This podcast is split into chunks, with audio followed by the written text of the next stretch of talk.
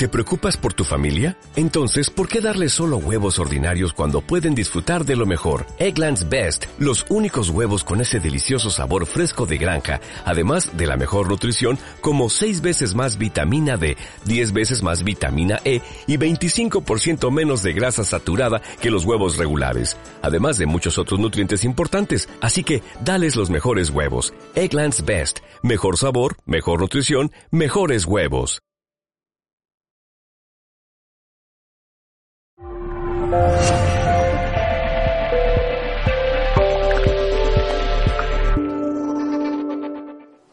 Carol Bjurman, escritora, conferenciante y terapéutica estadounidense, conocida por su trabajo de casos de reencarnación, en especial los relacionados con niños pequeños durante más de 20 años, a la cual tuvimos el honor de presentarla en el Congreso Internacional celebrado en Valencia en el año 2010, nos dice que la historia de James Legenger es el caso más impresionante de recuerdos infantiles de vidas pasadas que he conocido. Es extraordinario porque James recuerda nombres y lugares de su vida anterior que nos llevan a personas e incidentes reales, a hechos que pueden comprobarse fácilmente. Incluso se le ha llegado a reunir con algunas de las personas que lo conocieron cuando era piloto de la Segunda Guerra Mundial. Creo, dice Carlos Bondman, que esta es la historia que finalmente abrirá la mente de los occidentales escépticos a la realidad de que hay niños, sí, de que hay niños que recuerdan sus vidas pasadas. Los niños que pretenden recordar vidas pasadas han sido encontrados en todas las partes del mundo, nos dice el doctor Stevenson, pero se encuentran más fácilmente en Asia, en el sur de Asia. Típicamente tal niño comienza a hablar de su vida anterior casi tan pronto como puede hablar, entre las edades, como hemos dicho antes, de 2 a de 4 años. Y deja de hacerlo entre los 5 y los 7. Aunque hay niños que hacen solamente declaraciones vagas, hay otros que dan detalles de nombres, de eventos que permiten identificar a una persona cuya vida o muerte corresponde a las declaraciones del niño. En algunos casos, la persona identificada ya es conocida por la familia del niño, pero en muchos casos no es así. Además de hacer declaraciones verificables sobre una persona fallecida, muchos de los niños muestran comportamientos como una fobia que hemos explicado antes, que es inusual en su familia, pero que corresponde con el comportamiento mostrado por la persona fallecida. En la imagen que vemos aquí, que muestra el lado derecho de la cabeza de un niño turco, con una oreja disminuida y malformada, también tenía el subdesarrollo del lado derecho de su cara. Y él dijo que recordaba la vida de un hombre al que le habían disparado con una escopeta al alcance de la mano. El herido fue conducido a un hospital donde murió seis horas después de las lesiones en el cerebro causadas por un disparo que había penetrado en el lado derecho. Stevenson obtuvo una copia del registro del hospital. Otro de los casos es el de un niño de la India que mostraba los dedos casi ausentes congénitamente. que dijo recordar la vida de otro niño que había metido la mano derecha en las hojas de una máquina desmenuzadora y perdió los dedos. Una niña birmana que mostraba la ausencia congénita de la pierna. Dijo recordar también la vida de una muchacha que fue atropellada por un tren. Los testigos dijeron que el tren cortó primero la pierna, la pierna derecha de la niña, antes de recorrer sobre el tronco de ella. Debido a que la mayoría, pero no todos de estos casos, se desarrollan entre personas que creen en la reencarnación, debemos esperar que los informadores de los casos los interpretarían como ejemplos de acuerdo con sus creencias y lo hacen generalmente. Sin embargo, es necesario que los científicos piensen en otras explicaciones alternativas. La explicación más obvia de estos casos atribuye la marca de nacimiento, defecto de nacimiento del niño al azar. Y los informes de las declaraciones del niño y el comportamiento inusual entonces se convierten en una ficción paterna destinada a explicar la marca o defecto del nacimiento, creencia aceptada en la reencarnación. Bien. El argumento del azar como responsable de la correspondencia entre las marcas de nacimiento y las heridas se reduce mucho cuando el niño tiene dos o más marcas de nacimiento, cada una correspondiente a una herida de una persona fallecida cuya vida él pretende recordar. El niño tailandés, que tenía la parte trasera de la cabeza con una anormalidad muy marcada, recordaba la vida de su tío, que había sido golpeado en la cabeza con un cuchillo pesado y matado casi al instante. El sujeto también tenía una uña deformada del dedo gordo de su pie derecho. Esto correspondía a una infección crónica del mismo dedo del pie que el tío del sujeto había sufrido durante algunos años antes de morir. En muchos de los casos presentados por el doctor Stevenson, también hay documentos médicos disponibles como pruebas adicionales que se conservan generalmente después de la muerte de la persona. El doctor Stevenson añade que en los casos que investigó y resolvió, en los que estaba presente las marcas de nacimiento y las deformaciones como las que hemos visto antes, no suponía que hubiera otra explicación pertinente que la reencarnación.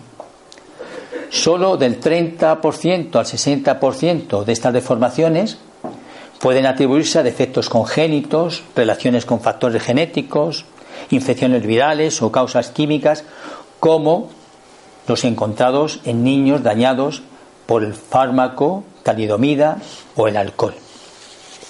Aparte de estas causas demostrables, la profesión médica no tiene otra explicación para el otro 40 a 70% de los casos que el mero azar. Stevenson ha tenido éxito en darnos una explicación de por qué una persona nace con estas deformidades y por qué aparecen precisamente en esta parte del cuerpo y no en otra. Hay, sin embargo, importantes objeciones a esta explicación. La mayoría de los casos en los que están presentes marcas de nacimiento y deformidades congénitas para las cuales no existen explicaciones médicas, tienen de una a cinco características en común. Primero, los padres y otros adultos involucrados en un caso no tienen la necesidad de inventar, la necesidad de narrar detalles de una vida anterior para explicar la lesión de su hijo. Creyendo en la reencarnación, como la mayoría de ellos lo hacen, casi siempre se contentan con atribuir la lesión a algún evento de una vida anterior sin buscar una vida particular con detalles coincidentes. En segundo lugar, las vidas de las personas fallecidas que figuran en los casos eran las dos encomiables. Algunos de ellos proporcionaron un modelo de heroísmo o alguna cualidad envidiable también algunos de ellos vivían en la pobreza o eran por lo demás no sobresalientes.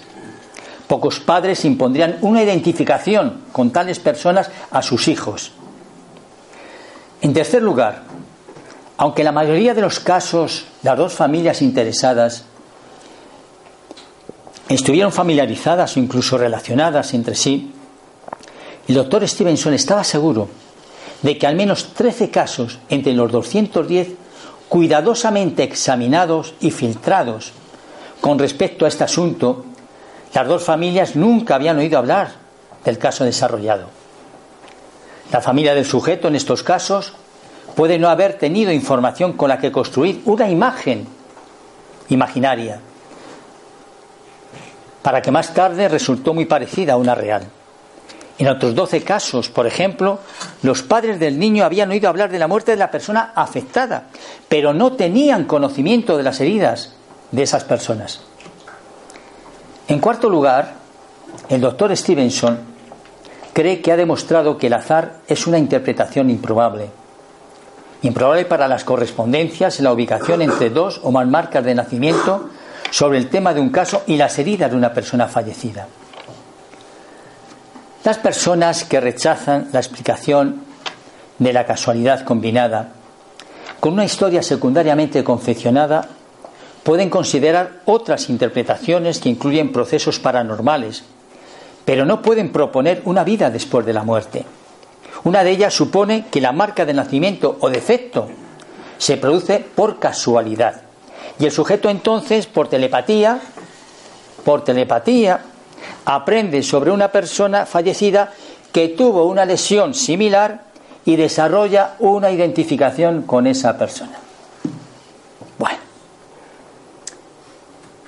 En quinto lugar, los niños sujetos de estos casos, sin embargo, nunca muestran los poderes paranormales de la magnitud requerida para explicar los recuerdos aparentes en contextos fuera de los recuerdos aparentes.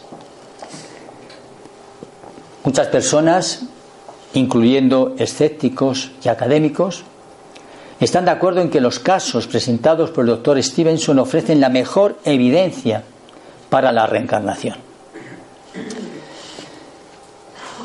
No es eh, nuestro propósito en esta tarde imponer una interpretación de los casos referidos.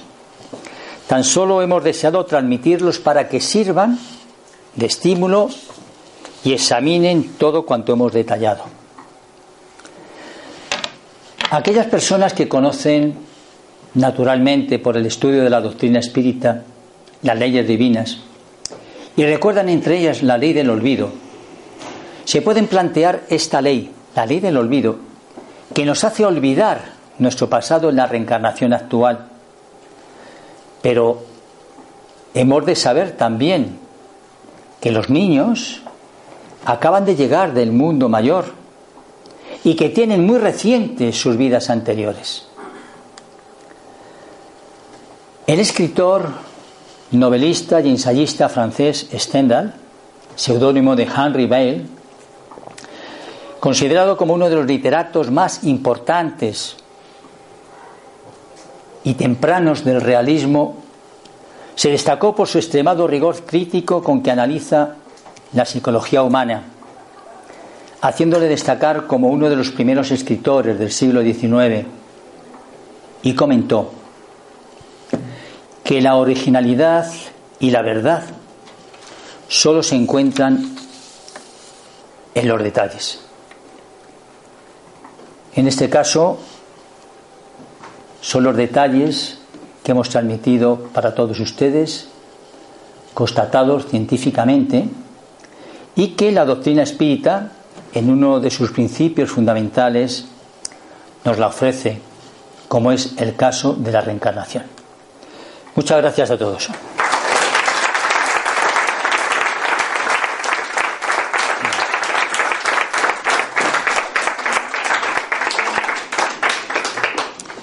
Pues ustedes dirán. Dígame, señora. Eh, ¿Con qué objetivo se vuelven a hacer con esas deformidades? Quizá para curarse eh, de ese pasado cuando uno nace en un niño sale deforme y a lo mejor en la medicina lo cura, se cura él a través de esa medicina. De no, no creo que sea, no creo que sea eso. Ya hemos explicado que cuando nosotros eh, somos concebidos, nuestro cuerpo físico está afectado por nuestro perespíritu, es decir, por la vida que nosotros hemos tenido anteriormente que es la que nos va a marcar nuestra próxima vida. Y si el perispíritu que es, digamos, donde marcamos todos nuestros actos, nuestras experiencias, donde dejamos huella de todos nuestros desarrollos, cuando nosotros proyectamos el perispíritu quedan esas marcas que hemos visto aquí. Son marcas que vemos eh, físicamente. Pero tengo que aclararle otra cosa. El perispíritu no solamente conlleva la parte exterior de nosotros, la figura. Esta que yo tengo es debido a que yo tengo un perispíritu como este, igual que yo, igual que usted.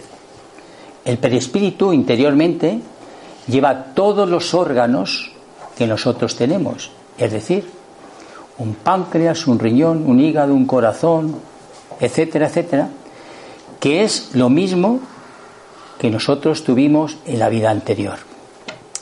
Si en la vida anterior yo he sido una persona que me he dedicado a llevar una mala vida, que no he cuidado mi vehículo, que es este, el que me han dado para llegar a donde tengo que cumplir, pues lógicamente, si he sido alcohólico y tengo el hígado lógicamente afectado o el corazón, cuando yo vengo en otra experiencia, mi hígado y mi corazón son afectados en la nueva reencarnación. No se trata de que en esta nueva experiencia le vayan a curar los defectos que ha traído, sino que es simplemente el reflejo de nuestro espíritu realizado en la vida anterior. ¿Le he contestado a usted? Ya, pero ¿y si se curara? ¿Qué pasaría? Pues que si se curara, pues muy bien curado. Una pregunta. A ver. Eh, se supone que en el otro, en otro lado hay hospitales donde los espíritus se recuperan y Sí. se, de, de las malas vivencias Sí. en, este- en esta etapa de la vida. ¿no? ¿Cómo es que no se curan esos defectos y esas marcas que se traen? ¿Cómo hay personas que sí y otras personas que vienen sin ellas? Pues tú lo acabas de decir, por merecimientos. Más preguntas, por favor. ¿Por qué estos niños se acuerdan Es que de... si no, no te oyen los de fuera. Perdón. ¿Por qué estos... hay algunos niños que se acuerdan de las vidas pasadas y otros Y otros no, claro. Pues depende de la influencia que ¿Hay puedan algún tener. motivo? No todo el mundo recuerda, ¿usted recuerda su vida pasada? Pues hay personas que sí, a pesar de ser adultas. ¿eh? Sí, pero como una ley que cuando nacemos no vamos No, es que, el espíritu, es que el espíritu no es llegar y frenar y cortar. El espíritu tiene una trascendencia a lo largo de su experiencia, comprende, de sus vidas. Entonces, lógicamente, algo queda en nuestro subconsciente que aflora a una nueva vida. Tenemos unos recuerdos, nuestro espíritu va almacenando todas nuestras vivencias. Y hay personas que recuerdan y hay otras que no recuerdan. No hay una ley general para todo como debe de ser. ¿eh? Blanco, blanco, negro, negro, no. Hay una gama de grises muy amplia. Eh, ¿Por qué razón eh, se dan esos casos de marcas más en Asia?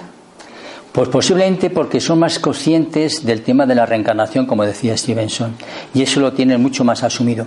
Posiblemente en, Europa o en, en- o en otro continente, en Estados Unidos, etcétera, eso también surge. Él también hizo investigaciones en esos países, pero no se da tanto como en esos otros.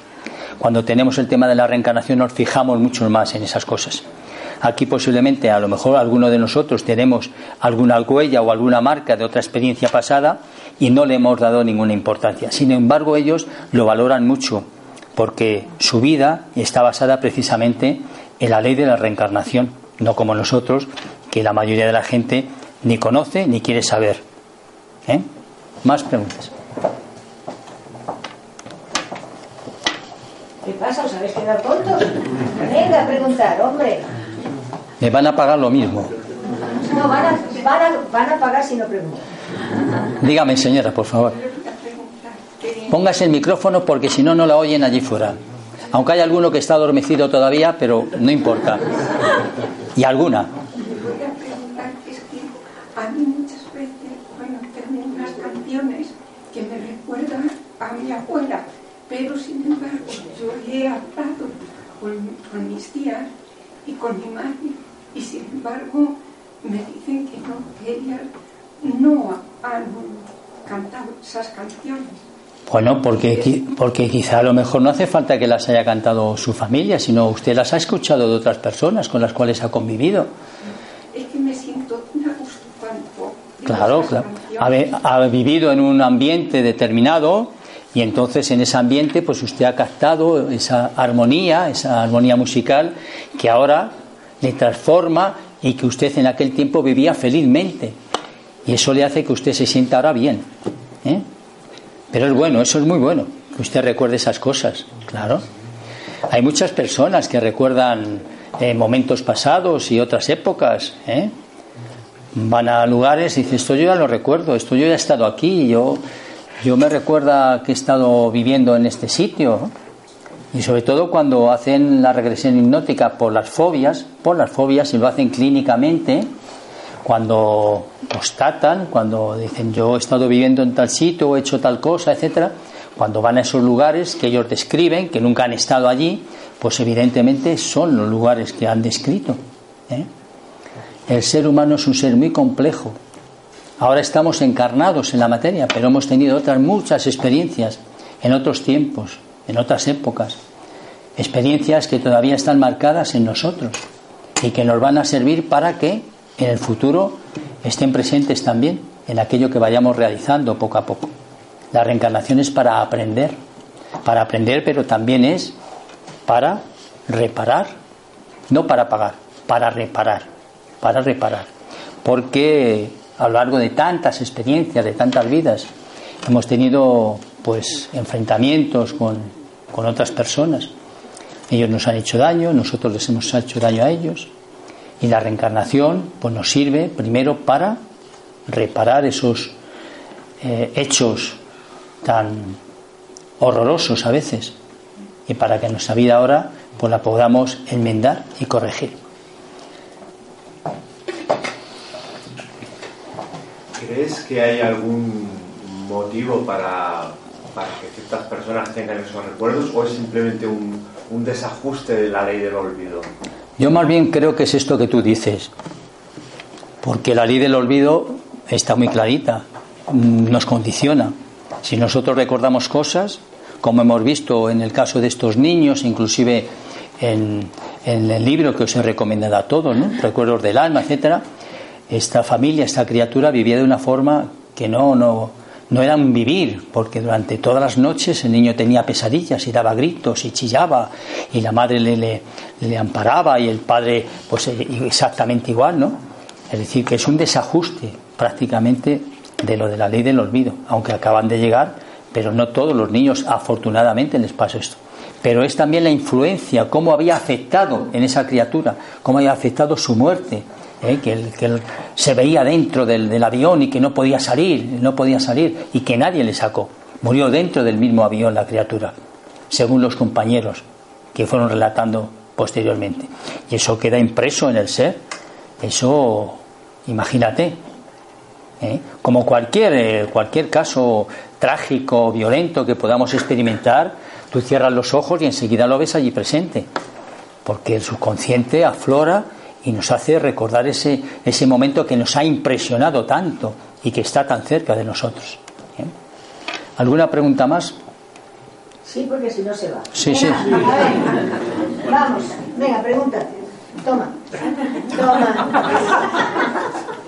Sí, las impresiones, las impresiones pueden ser también positivas, ¿no? Esos recuerdos tan fuertes que se recuerdan. Claro, como las de la señora.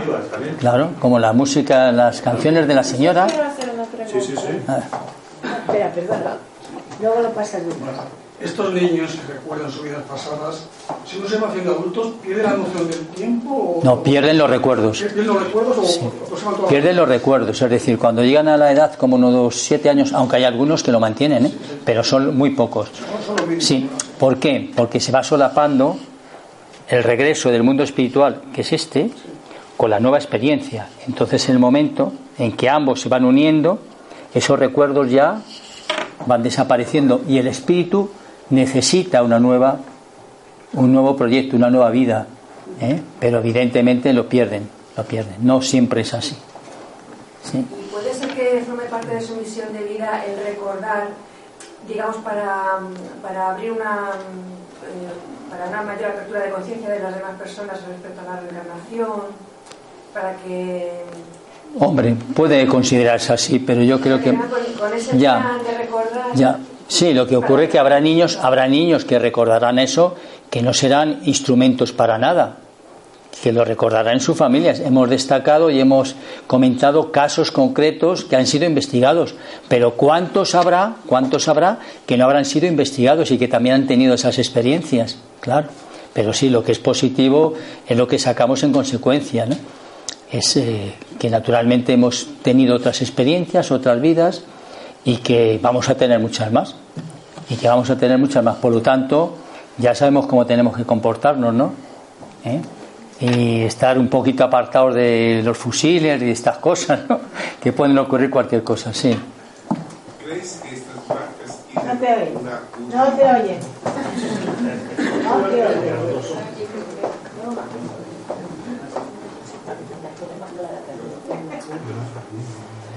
¿Crees que estas marcas tienen alguna utilidad, aunque nosotros no entendamos la razón? Porque si no, ¿para qué? ¿Para qué Sí. Claro, lo que acabamos de hablar ahora, el que reencarnamos muchas veces, es la utilidad que tiene recordarnos que hemos tenido otras vidas y que vamos a tener otras vidas más. ¿Para qué? Para que, repito, para que nuestro comportamiento sea un comportamiento mejor del que podemos tener, como es natural. Para eso es para lo que sirve, para recordarnos la pluralidad de las existencias. Dígame, joven. Ah, dice que lo perispíritu es lo mismo. El perispíritu es una fotografía de nuestro cuerpo físico. Pero Es decir, Yo tuve varias vidas, como van cambiando, va cambiando naturalmente en función de la necesidad que pueda usted tener. Entonces, nos, Ahora la actual es la que usted necesita para esta experiencia. en la próxima puede ser. Distinta. Muda. Y puede ser usted en vez de mujer hombre, Pero, o a lo mejor anteriormente ha sido usted hombre y ahora es mujer. pero dice que los órganos son de la otra vida. eh, eh, eh, Los órganos no. Los órganos son proyectados por el perispíritu. Los órganos físicos son construidos por la madre y el padre. El perispíritu proyecta e influye sobre su construcción.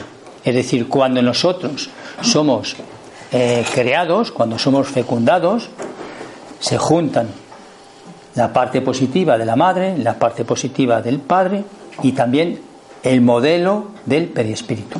Todas aquellas cosas. Por eso hay cosas congénitas de la madre que se parecen a la madre otras que se parecen al padre, pero hay un perfil, hay un perfil que es el que necesita para la nueva reencarnación que va a tener, que es girado y enviado por el perispíritu, que tiene unas marcas determinadas en su, en su cuerpo espiritual que va a influir en el nuevo, en el nuevo cuerpo que se lleva. ¿Eh? Nada. Pero es que yo no entiendo, ¿el perispíritu no desaparece con el, con, con el de la persona? ¿Y Eh, dónde está? ¿Con al revés, al revés, hombre, al revés. El perispíritu es la personalidad del espíritu. O sea, cuando somos espíritu también ¿Te vamos a explicar otra vez lo del huevo? ¿O lo conoces? ¿Eh? Explicamos lo del huevo, te voy a explicar. Tú cogemos un huevo y lo cocemos, ¿vale? Para que quede cada cosa en su sitio. En el centro que tenemos la yema, ¿vale? La yema es el espíritu, ¿vale? Alrededor está la clara. La clara es el perispíritu. Y la carcasa es el cuerpo físico. La yema, a través de la clara, proyecta a la cáscara. ¿Me vas entendiendo? Es decir, todos los sentimientos, todas las virtudes, todos los errores, todas aquellas cuestiones que son propias de nuestro ser, que es la matriz, la matriz que es la yema, es proyectada a nuestro cuerpo físico a través de la clara. Y en el otro lado también. En el otro lado, cuando, cuando nosotros hemos perdido la cáscara, cuando tú quitas la cáscara, ¿qué queda? La clara, que es el perispíritu, con la yema. Ha desaparecido, ha desaparecido la parte física, pero el perispíritu es la imagen que nosotros teníamos antes de la última reencarnación y es la que sirve para cuando se presentan los espíritus que nosotros les podamos reconocer tanto en los sueños como en las materializaciones, con las proyecciones, con todo aquello. Si no es así, ¿quién podría ser? Aunque a veces pueden tener la facultad de cambiar, de cambiar su fisonomía a voluntad para que le puedan reconocer por un hecho determinado. ¿eh? Dime. Ah, sí, mira, hace, hace solamente un par de noches he estado hablando con alguien sobre el tema de la reencarnación, anticipando tu, ah, tu charla de, de esta, de esta tarde. Y, am, y hablábamos de eso, de que algunas personas, la mayoría no recuerdan, pero algunas sí recuerdan, pueden recordar sus vidas pasadas. y, realmente no se me había ocurrido um, esta explicación, que puede ser un desajuste de la ley del olvido, porque eh, del déjà vu, por ejemplo, del, ya visto, hay una teoría que sí, que puede ser un desajuste eh, mínimo neuronal eh, que um, provoca esa sensación. O sea, bueno, eso porque es un... Un fogonazo. sí, es un, un desajuste de un nanosegundo, entonces, cuando uno dice, yo estuve aquí, estoy recordando eso, sí, eh, lo está recordando el cerebro de un nanosegundo atrás. Eso puede ser una explicación, pero mm, yo, eh, eh, digamos, acepto. El cerebro porque se lo proyecta al espíritu. Pero yo acepto que eso puede ser porque es un fallo físico. Ahora, el fallo de la ley del olvido se me hace un poco más difícil de aceptar porque se supone que en esos niveles no, en esa eh, estructura de leyes eh, sagrada, divina, no puede o no debería haber fallos. No, pero a veces es conveniente que eso ocurra. Ah, entonces es un fallo provocado. No finalmente no es un fallo. Claro. Hay una razón detrás de ese que es conveniente que uh, de ese supuesto. Porque como muy bien decíamos antes, ¿eh? es un motivo. ¿Para qué sirve todo esto? Pues es un motivo para asentar precisamente la ley de la reencarnación como es lógico. No, no, bueno, esta, esta, digamos, segunda parte de la aplicación del desajuste eh, tiene mucho sentido. Vale, muy bien. ¿Más preguntas? Más preguntas que saco la mariquita, ¿eh? Si se pone usted el micrófono más cerca, se lo agradecemos mucho. Ah, bueno.